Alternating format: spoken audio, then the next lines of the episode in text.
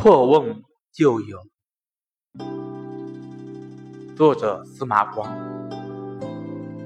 光生七岁，凛然如成人。闻讲《左氏春秋》，爱之，退为家人讲，既了其大志。自是书不释手，至不积饥渴寒暑，群儿戏于庭。一儿登瓮，独跌没水中。东接其去，光持时击瓮破之，水迸而得活。译文：司马光七岁时已经像成人一样庄重。